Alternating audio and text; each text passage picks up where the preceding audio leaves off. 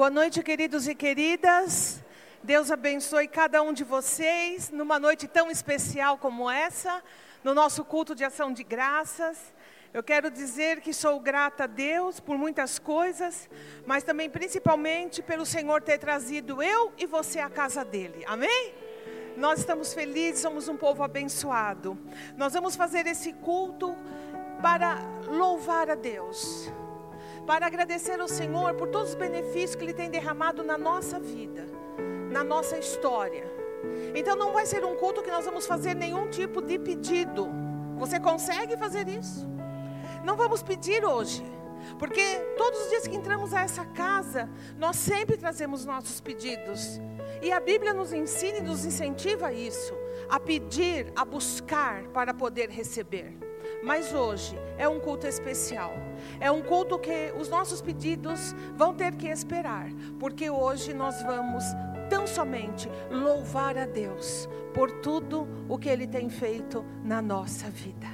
Ações de graça significam que nós vamos significa que nós vamos ter na nossa mente, no nosso coração, os benefícios que temos recebido de Deus.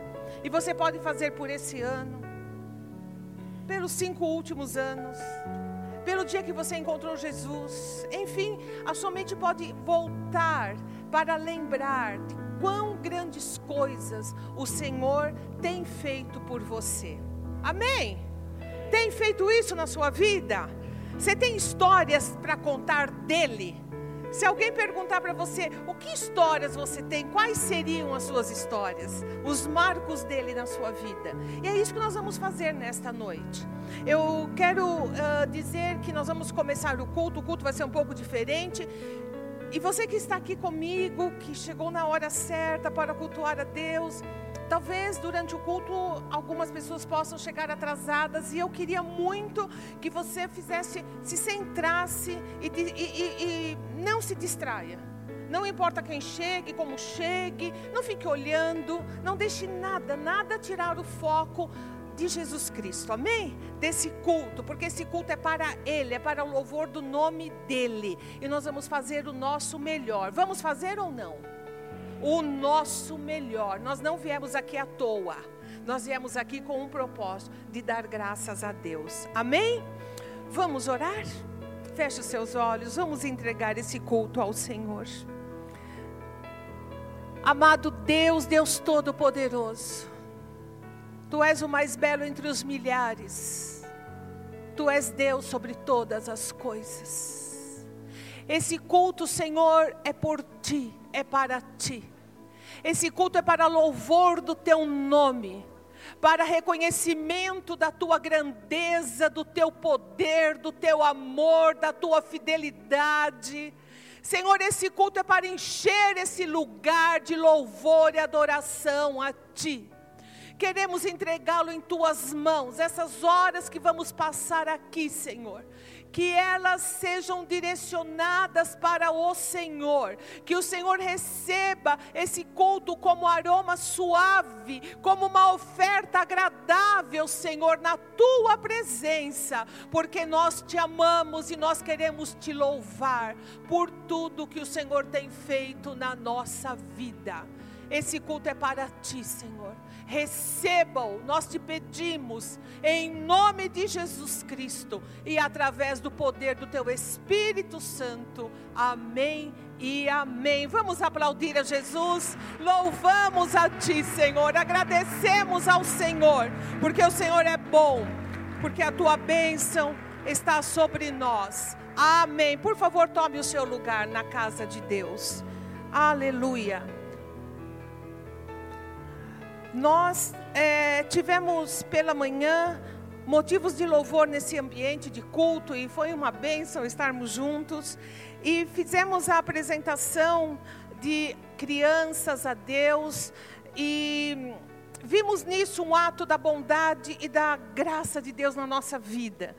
E os pais estavam aqui tão felizes e abençoados por poder é, entender que Filhos são bênção de Deus, são herança de Deus. E fizemos esse tempo valer e foi uma bênção. Tivemos três crianças e foi tão lindo e tão abençoador ver uh, a igreja orando por eles e recebendo esses seres humaninhos, não é? No nosso meio. Isso foi um momento de muita gratidão e nós tivemos aqui, uma, assim, uma situação bem gostosa, onde pudemos louvar a Deus de todo o nosso coração. Eu quero que nessa noite, a, uh, ao pensar no culto de ações de graças diante de Deus, quero dividir com vocês algumas questões da palavra de Deus, algumas questões que possam levar a nossa vida num patamar de gratidão, num patamar de, de louvor, que sejam coisas que permane, per, permeiem a nossa existência aqui nesta terra, para que quando a gente chegar lá no céu, a gente não lamente ter sido agradecidos pouco mas que a gente possa dizer: Senhor, não foi o suficiente, mas a gente fez o melhor que a gente pôde. Amém? A gente agradeceu. Eu quero que, por favor, você abra a Bíblia em Lucas, no Evangelho de Lucas, no capítulo 17, nós vamos ler a palavra de Deus.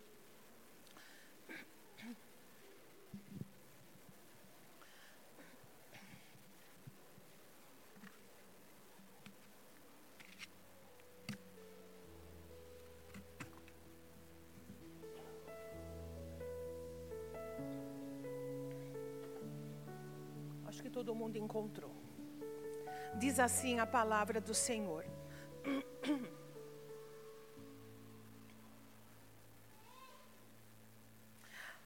17, 11, eu falei o versículo? A caminho de Jerusalém, Jesus passou pela divisa entre Samaria e Galiléia. Ao entrar num povoado, dez leprosos dirigiram-se a ele. Ficaram a certa distância e gritaram em alta voz: Jesus, mestre, tem piedade de nós. Ao vê-los, ele disse: Vão mostrar-se aos sacerdotes. Enquanto eles iam, foram purificados. Um deles, quando viu que estava curado, voltou louvando a Deus em alta voz, prostrou-se aos pés de Jesus e lhe agradeceu. Este era samaritano. Jesus perguntou: Não foram purificados todos os dez? Onde estão os outros nove? Não se achou nenhum que voltasse e desse louvor a Deus, a não ser este estrangeiro. Então ele lhe disse: Levante-se e vá, a sua fé o salvou. Amém? Essa é uma passagem bíblica daquelas que a gente já deve ter lido muitas vezes ouvido sobre ela muitas vezes. Então eu não tenho aqui a pretensão de trazer nada novo, nem uma nova revelação, a não ser fazer você lembrar daquilo que você já sabe. Reavivar na sua mente, no seu coração, os conceitos, o aprendizado, aquilo que de contato com a Bíblia você tem. Então, esta é uma oportunidade, mais uma oportunidade que nós temos, de fazer uma revisão, de trazer a nossa lembrança recente, coisas que já aprendemos, talvez num futuro um pouquinho distante. Porque assim a palavra de Deus, ela se renova no nosso coração. Eu quero pensar um pouquinho com vocês a respeito dessa vivência verdadeira, porque o que nós lemos aqui não é uma parábola, não é uma história, mas é uma, uma história é, criada com o fim de trazer o um ensinamento, como são as parábolas. Essa é uma história verdadeira, verídica, vivenciada por pessoas e por Jesus. A palavra de Deus diz que Jesus Cristo e ele estava a caminho de Jerusalém.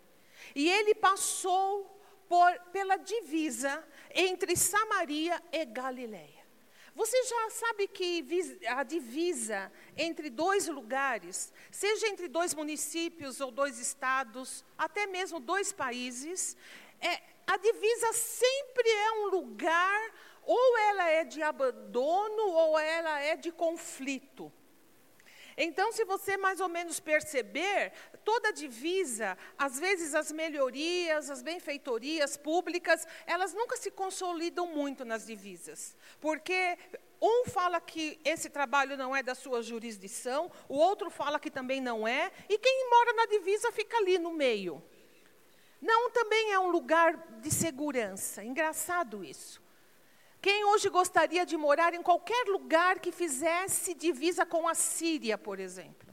Você queria ganhar uma casa e morar lá? A irmã falou: Deus me livre. né? Quem, eh, quando se pensa em, em divisa, sempre se pensa em lugares problemáticos.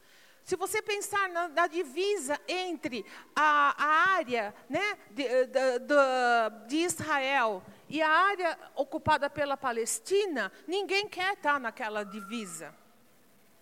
Você gostaria de morar na divisa dos Estados Unidos com o México? Não é isso? Você gostaria de morar na divisa do Brasil com a Bolívia? E não porque a Bolívia está passando pelo que está passando hoje, mas porque um irmão nosso aqui trabalhou nessa divisa. E ele trouxe notícias tristíssimas de lá. Você sabe que na divisa do Brasil com a Bolívia, do lado brasileiro, crianças morrem por dor de barriga? Porque não tem remédio para curar a dor de barriga, que progride, chega na desnutrição, na infecção e a criança morre. É assim que as coisas são nas divisas. É um lugar que ninguém gosta. E as pessoas que ficam lá ficam por motivos forçados, forçosos, porque não tem às vezes opção nenhuma. Jesus Cristo, ele passou exatamente na divisa de Jerusalém com Samaria. Um lugar inóspito, um lugar que não era muito habitado. Como é que a gente sabe disso? Porque ali tinha um grupo de leprosos. E talvez, e certamente estavam lá, porque era o lugar que lhes cabia. O lugar deserto, lugar sem casa, aonde ninguém queria morar. Porque naquela época havia um tratamento dado aos leprosos ou a todas as pessoas que tinham uma determinada doença de pele. Se você ler o Velho Testamento, você vai lembrar que o Velho Testamento dá instruções muito detalhadas sobre pessoas que adoeciam de doenças de pele. Quando na Bíblia você ler lepra, não necessariamente é a ranceníase que nós conhecemos, mas é ela, mas também qualquer outro tipo de afecção na pele. O grande problema é que não havia cura para a ranceníase. E era uma doença temida, extremamente temida entre esse povo, né, que nós estamos lendo, e até do Velho Testamento, do período antes de Cristo. Era uma doença que, uma vez instalada, a pessoa não tinha o que fazer. Por ela ser contagiosa, eles também tinham medo de ter contato com a pessoa. E na lei de Moisés, ou havia um, um método para se trabalhar essa situação. A pessoa que tivesse qualquer tipo de doença na pele, ela era retirada do convívio social, familiar e mesmo da sua própria comunidade. Ela ficava num tipo de quarentena, esperando o resultado do próprio organismo. Se aquela doença não evoluísse regredisse e não se constatasse ser uma lepra, a pessoa era liberada para o convívio. Porém, se a pessoa, ao ser retirada, a doença se come, eh, começasse a se desenvolver, porque você sabe a hanseníase ela tem seus estágios e o estágio final dela é muito triste. A, a, as extremidades do corpo, pés, mãos e nariz, eles são afetados de tal forma que eles começam a cair. Cai dedos, pedaços do pé e das mãos e o próprio nariz. E a pessoa fica completamente deformada. E é uma coisa muito triste. Se essa doença evoluísse desta forma, essa pessoa, ela era banida do convívio social. Que não tinha opção. Não podia contaminar outros. Não tinha remédio, não tinha recurso. Então essa pessoa não tinha o que fazer.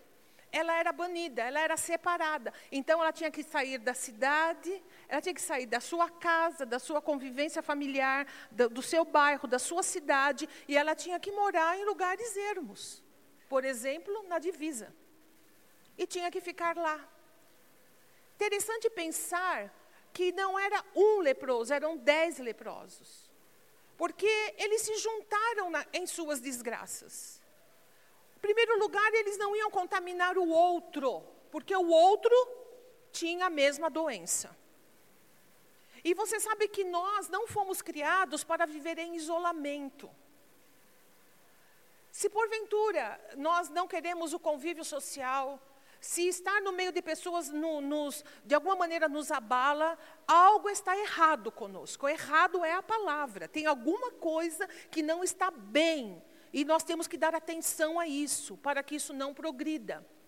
O isolamento é um sintoma de alguma anormalidade que está querendo se instalar na nossa vida.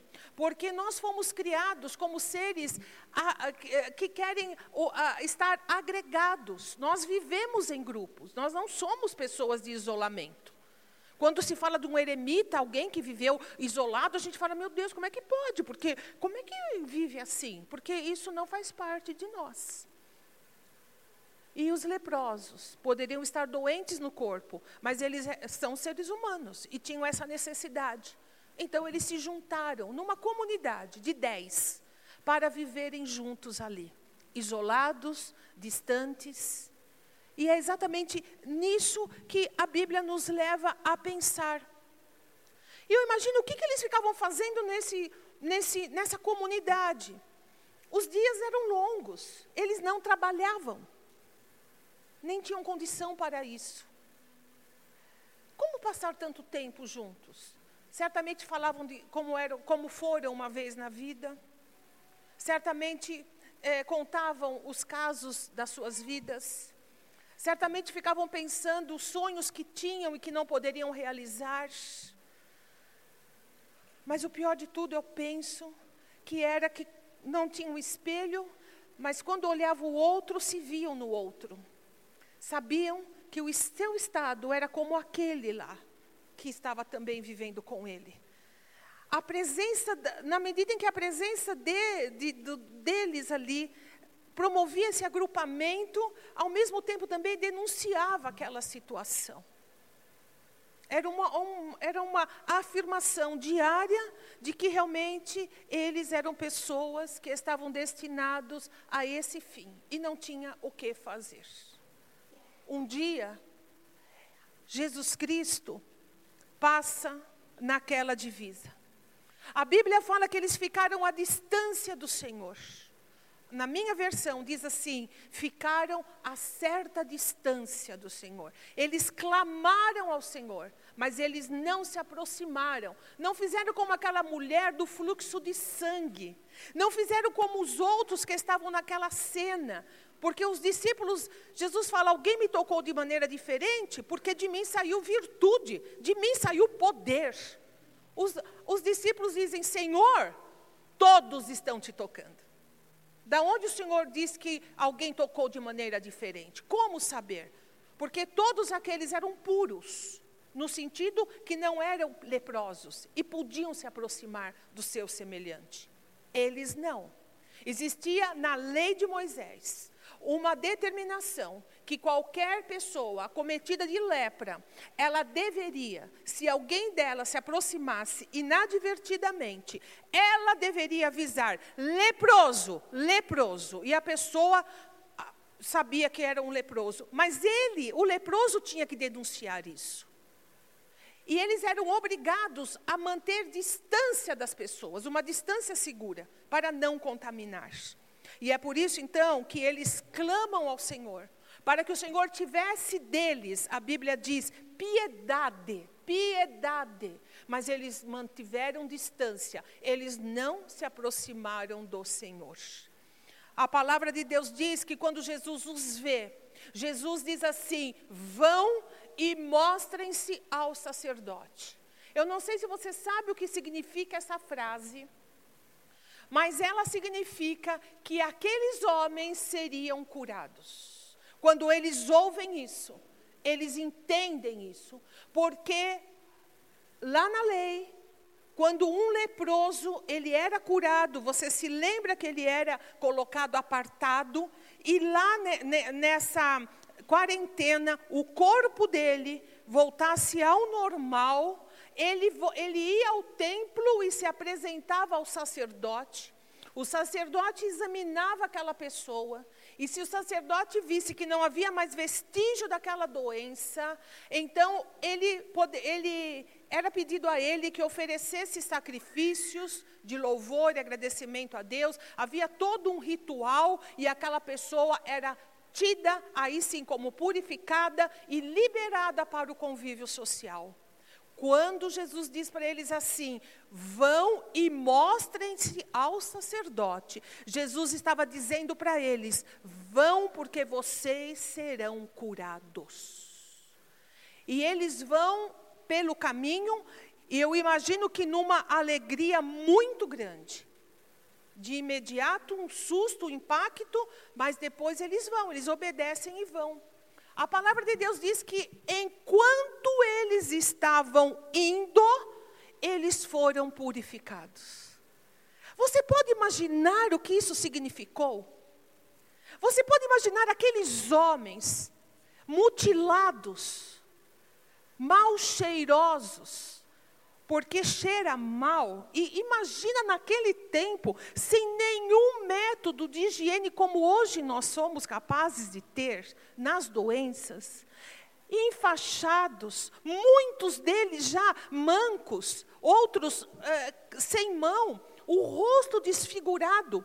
Você pode imaginar o que era no caminho, eles olhando um para o outro e percebendo as alterações as mudanças, a cura se processando, a ordem do Senhor tomando forma e consistência na vida deles.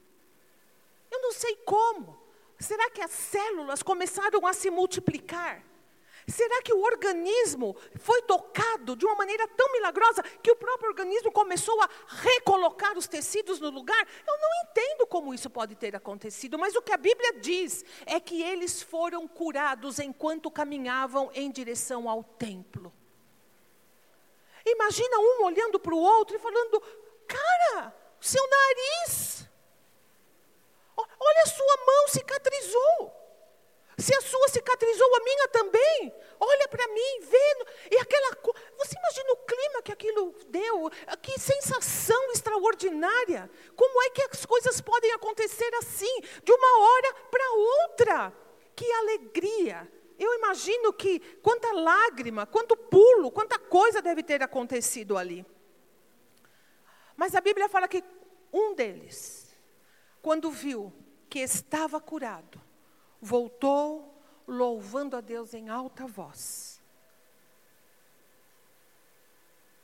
E Jesus Cristo vê aquele homem, e Jesus depois faz algumas perguntas, e não dá resposta. Ele só pergunta. Você sabe quando alguém só pergunta e não dá resposta? É porque não é pergunta, é uma afirmativa, não é? Uma pergunta retórica. A própria pergunta em si já é uma resposta. E eu queria analisar um pouco isso com você. De dez, um volta, nove não. E eu queria pensar com você, por que será? Por que será que aqueles nove não voltaram? Por que não voltaram? Parou para pensar nisso alguma vez? Não é difícil a gente fazer algumas análises. Porque eles são como nós. Nós somos humanos, nós nos correspondemos. Lembra? Os leprosos se correspondiam a si mesmos, a um ao outro. Quando eu olho vocês, eu me vejo. E quando eu olho para eles, eu nos vejo. No sentido que não é a questão da doença em si, mas é a questão do que vai dentro de cada um de nós. E doença não muda isso. Você entende o que eu quero dizer? Nós somos humanos e doença não vai nos mudar nesse sentido. E eu acho que eles ficaram com um deleite tão grande pela cura. Aquela cura os tomou por completo. A perspectiva da vida voltar. A perspectiva de poder, poder pensar realmente que eles iriam voltar a ser o que foram. Que eles iriam voltar para a sociedade que eles não iriam mais ter que gritar quando alguém se aproximasse deles, que eles não iriam viver mais na divisa, que eles iriam voltar para dentro de casa, que eles iam dormir numa cama limpa e cheirosa, que eles seriam a, a, a, abrigados, que eles iriam voltar para quem eles amavam, que poderiam trabalhar, que poderiam de novo viver.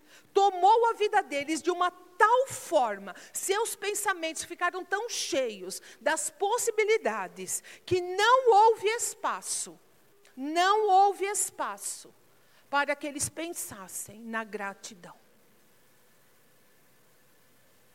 A bênção, ela tomou uma proporção tão grande na vida deles, que o doador da bênção ficou em segundo plano. Você não pensa que nós podemos correr o mesmo risco? Você não pensa que nós podemos desfrutar tanto das bênçãos que Deus derrama sobre nós, porque Deus derrama bênção sobre nós. Deus derrama bênção até sobre quem a gente acha que não merece. A Bíblia diz assim: Deus faz nascer o sol sobre justos e injustos. E às vezes Deus faz coisas que nós não entendemos. Você não pensa que às vezes nós podemos nos deleitar tanto da bênção, receber a bênção de Deus de uma maneira tão entusiasmada, tão feliz, e a nossa motivação em desfrutar desta bênção faz com que nós nem pensemos no doador da bênção. Às vezes a bênção se torna o nosso Deus. E elas se tornam mais importantes do mais elas tornam-se mais importantes do que Deus. E vivemos para desfrutar delas. E quando acontece isso, não tem espaço para mais nada na vida. Não tem espaço para gratidão não tem espaço para dedicação, não tem espaço. O primeiro espaço está para a bênção, o primeiro espaço não está para o doador da bênção. Você entende o que eu quero dizer? Em segundo lugar, o que pode ter impedido eles de ter espaço para a gratidão? Eles não fizeram o caminho da volta. Guarde uma coisa no seu coração. Nós precisamos ser pessoas que voltam. Nós não podemos só ir, nós temos que voltar. Os seus planos, sua alegria e tudo aquilo não deu espaço para eles voltarem, para eles serem gratos. Talvez eles até fossem gratos, e talvez ficaram tão maravilhados. E devem ter ficado, não é possível não ter ficado. E aquele, o nosso amigo samaritano, ele estava ali, quando ele se percebe curado, ele começa a gritar: Você vai me dar essa licença de interpretação. Ele começa a gritar e a dizer a todos ali: Louvado seja Deus, nós fomos curados, vamos voltar e vamos agradecer. E aí alguns falam: É, até podia voltar. Outros falam, não, definitivamente não vou. Outros, ah, mas... E ficam titubeando. E ele fala, vamos gente, quem vem comigo? Já fez isso? Vamos. Vamos. Vamos. É só eu. É só, só ele. Porque certamente eles não queriam perder tempo. A vida chamava. Ir ao templo, eu quero chegar primeiro. Eu quero passar na frente, porque se eu chego primeiro, eu sou liberado primeiro. Ai, tanta coisa me espera. A vida está aí para ser vivida. Eu tenho que ir. Eu não posso perder tempo. Voltar? Ah, não volto não. É muito longe. Já andei bastante. Não vou perder tempo. A vida me chama. As coisas pulsam, as oportunidades estão aí. Eu tenho que estudar, eu tenho que trabalhar, eu tenho que formar isso, fazer aquilo, eu tenho compromissos sociais, eu tenho muitas coisas. Não dá, eu não tenho tempo. Eu não vou fazer o caminho da volta. A presença de Deus para nós sempre será o caminho de volta. Nós saímos para a vida, nós saímos para as nossas lidas diárias, nós saímos para as nossas rotinas e nossos compromissos. E se nós não cuidarmos, o nosso foco nisso será tão grande, vai nos tomar por completo, que nós vamos ser daqueles que vão dizer: não tenho tempo. Não tenho tempo. O tempo que eu tenho é para pedir. O tempo que eu tenho é para uh, falar para Deus das minhas dificuldades, dos meus problemas. Ir a um culto para mim é sinônimo de quando eu preciso e quando eu quero pedir alguma coisa. Mas, e também é uma vez por mês, duas vezes por mês no máximo. É, overdose de igreja, não. A vida me chama. Eu tenho outras coisas para viver. Mas a gente não pode nunca desprezar que nós temos um caminho para voltar. Todo dia, todo dia, todo dia. Quando nós voltamos para nossa casa, quando nós vamos reconciliar o nosso sono, nós temos que entender que nós voltamos. E nós temos que agradecer a Deus. E nós temos que dizer, Senhor, muito obrigado. Porque mais um dia passou porque o Senhor me guardou, porque o Senhor me protegeu. Por mais difícil que esse dia foi, o Senhor esteve comigo. E eu sei que agora eu volto, eu volto para a tua presença, eu volto para o teu aconchego, Senhor. Eu volto para o teu cuidado na minha vida e eu te agradeço. Nós temos que ser pessoas que voltam. Voltam para a casa do Senhor depois de uma semana de lidas, de dificuldades pessoas que fazem o caminho da volta, não apenas para pedir, senão para ter uma visão de agradecimento. Porque o caminho de ida, ele é, ele, ele é a mostra da graça de Deus na nossa vida. Você concorda comigo? Porque a gente só vai porque Deus é com a gente, não é verdade? A gente só levanta de manhã porque Deus é com a gente. A gente só consegue vencer as, as vicissitudes da vida porque Deus é conosco. Mas nós temos que saber que nós temos que ter o um caminho de volta. Voltar. Eles não tiveram. Eles, eles não, não viam a necessidade, porque o coração estava cheio, cheio daquilo que a bênção tinha trazido. E de uma maneira que a gente não sabe explicar eles perderam a visão do doador da bênção.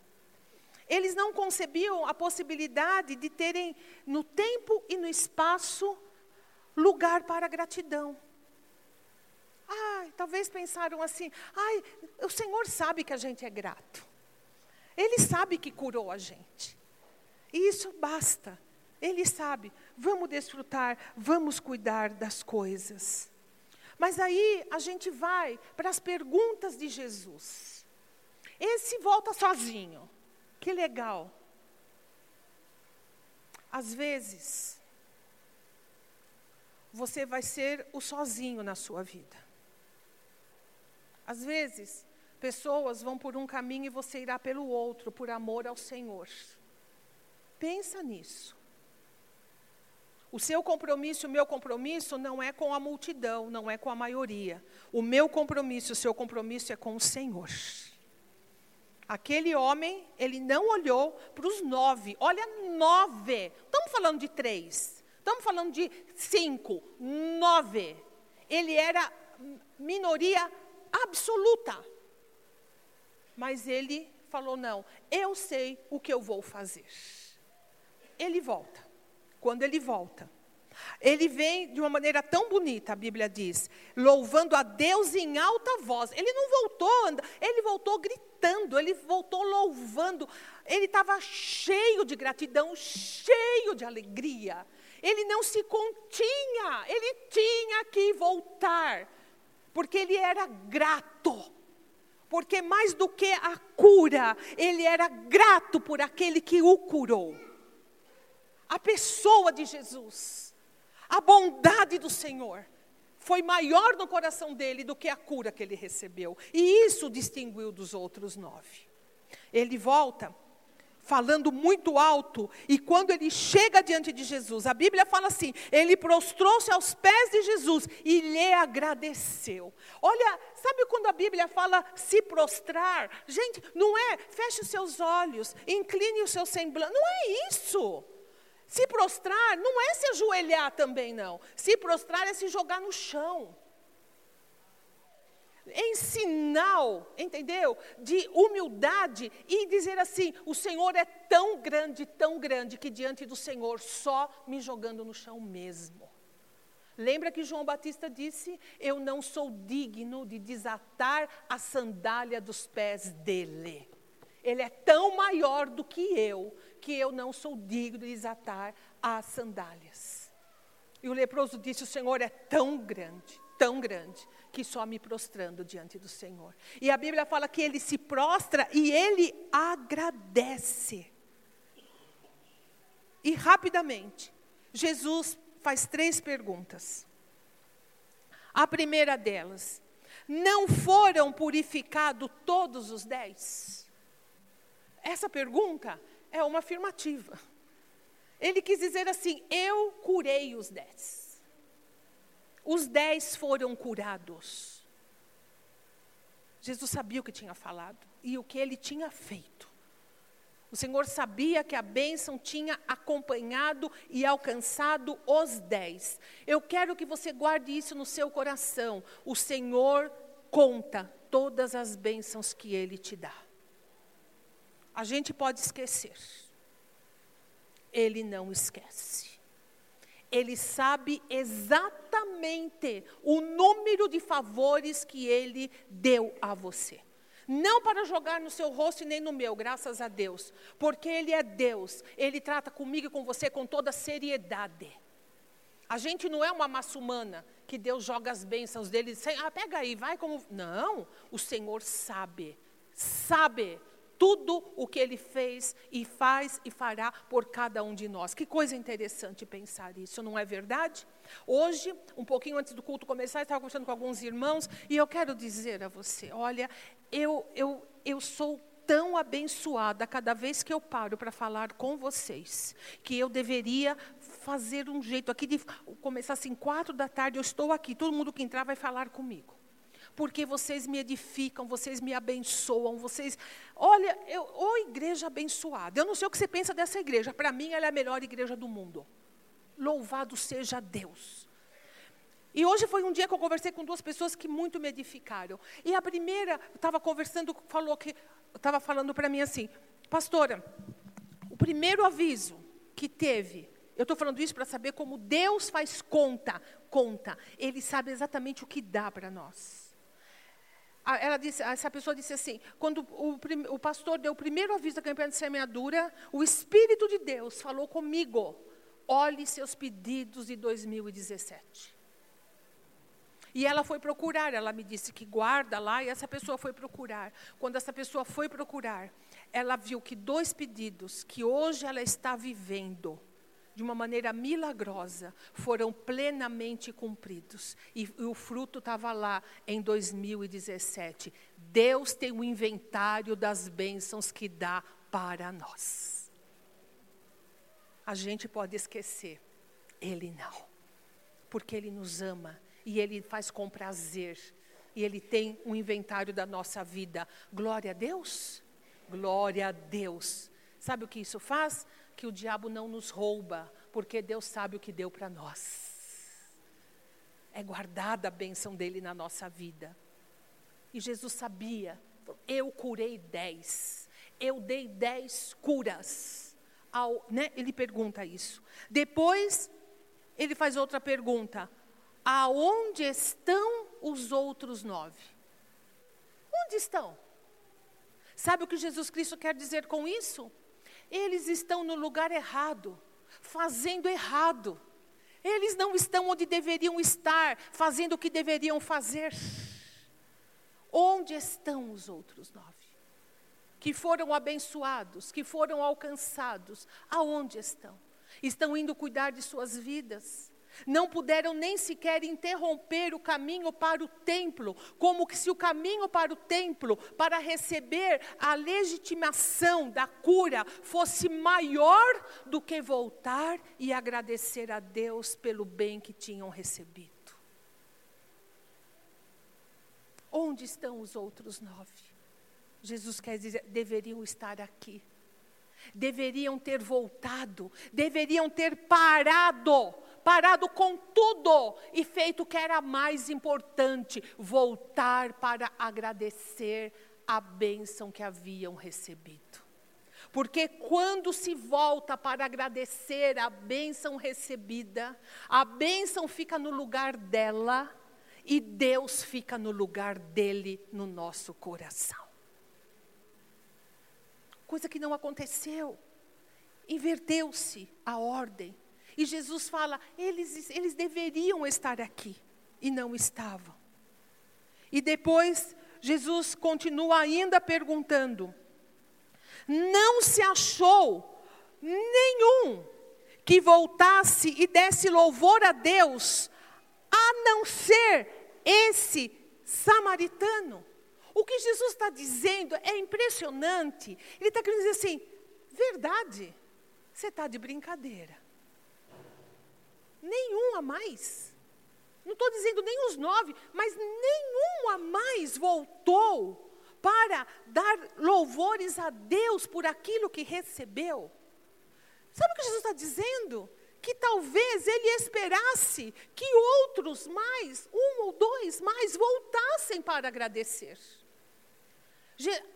A gente vê nos, nos evangelhos que Jesus, algumas vezes, ele foi surpreendido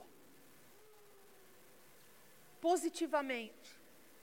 Quando aquela mulher sírio-fenícia, estrangeira e não judia, e Jesus tinha claro que ele tinha vindo para o povo judeu, ela vai e fala da filha dela, que era uma menina endemoniada e que tinha sérios problemas.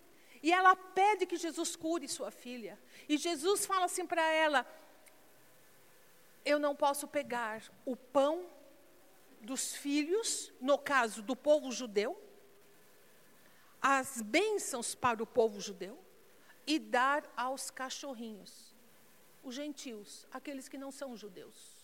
Jesus comparou isso, ele falou: não posso pegar o pão dos filhos e dar para os cachorrinhos. Essa mulher, você sabe a resposta que ela dá? Ela diz: Eu concordo, eu sou estrangeira o Senhor veio para o povo judeu. Lembra? Ele veio para os seus, mas os seus não o receberam.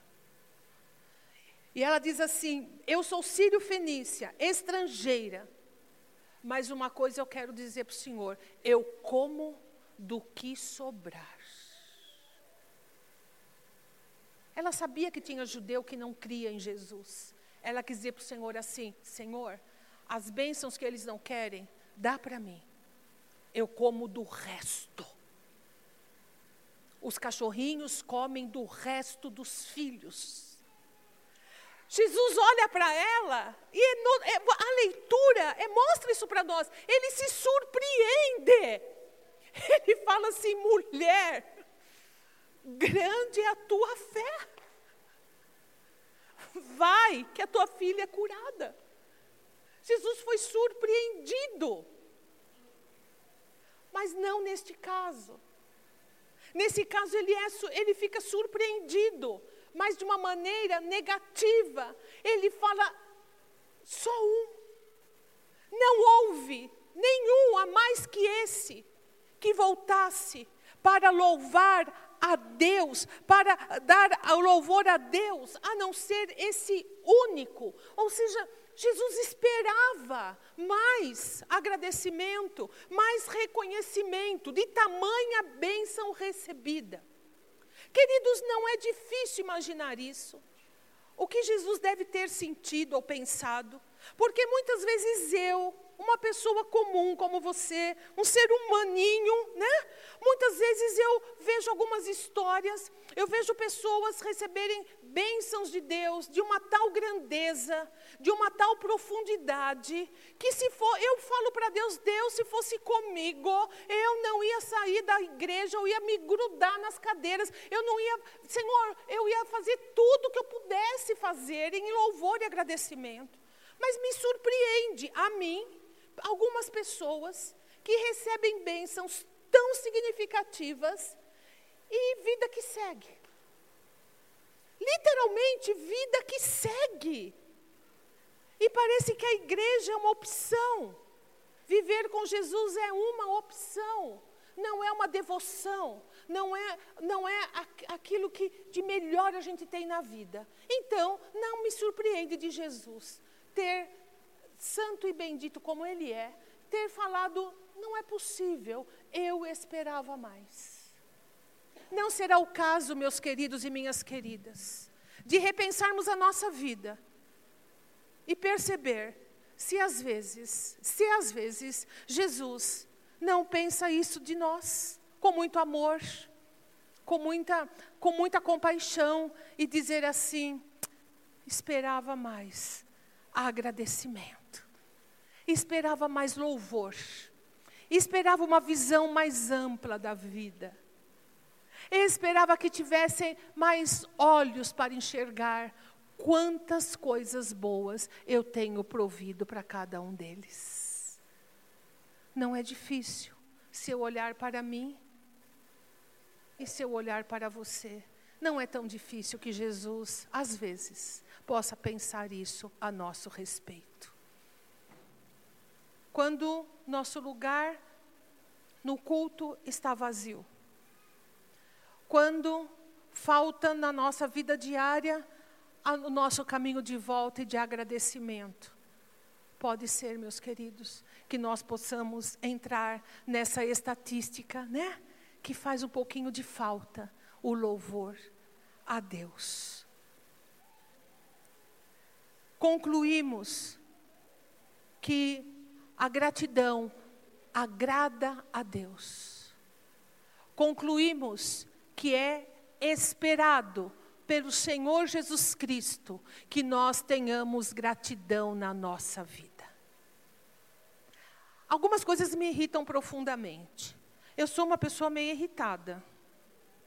Eu tenho, assim, para me irritar é, é fácil. Não que, mas eu fico meio irritadinha, às vezes, né, com algumas coisas. Mas eu estou brincando, mas eu quero falar que às vezes tem coisas que me trazem frustração, que eu, eu, eu, eu mal digiro. Eu, eu não digiro muito bem. Uma das coisas que me traz muita tristeza nesses últimos tempos é olhar que a igreja, a igreja de Cristo, ela meio que está entregando aquilo que ela deveria fazer por excelência.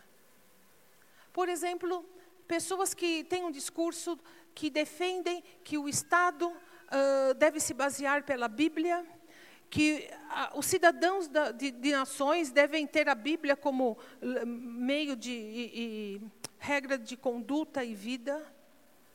Quando a palavra do Senhor diz que apenas aqueles que nasceram da carne, apenas aqueles que nasceram do Espírito é que podem obedecer a Deus. Isso me irrita muito.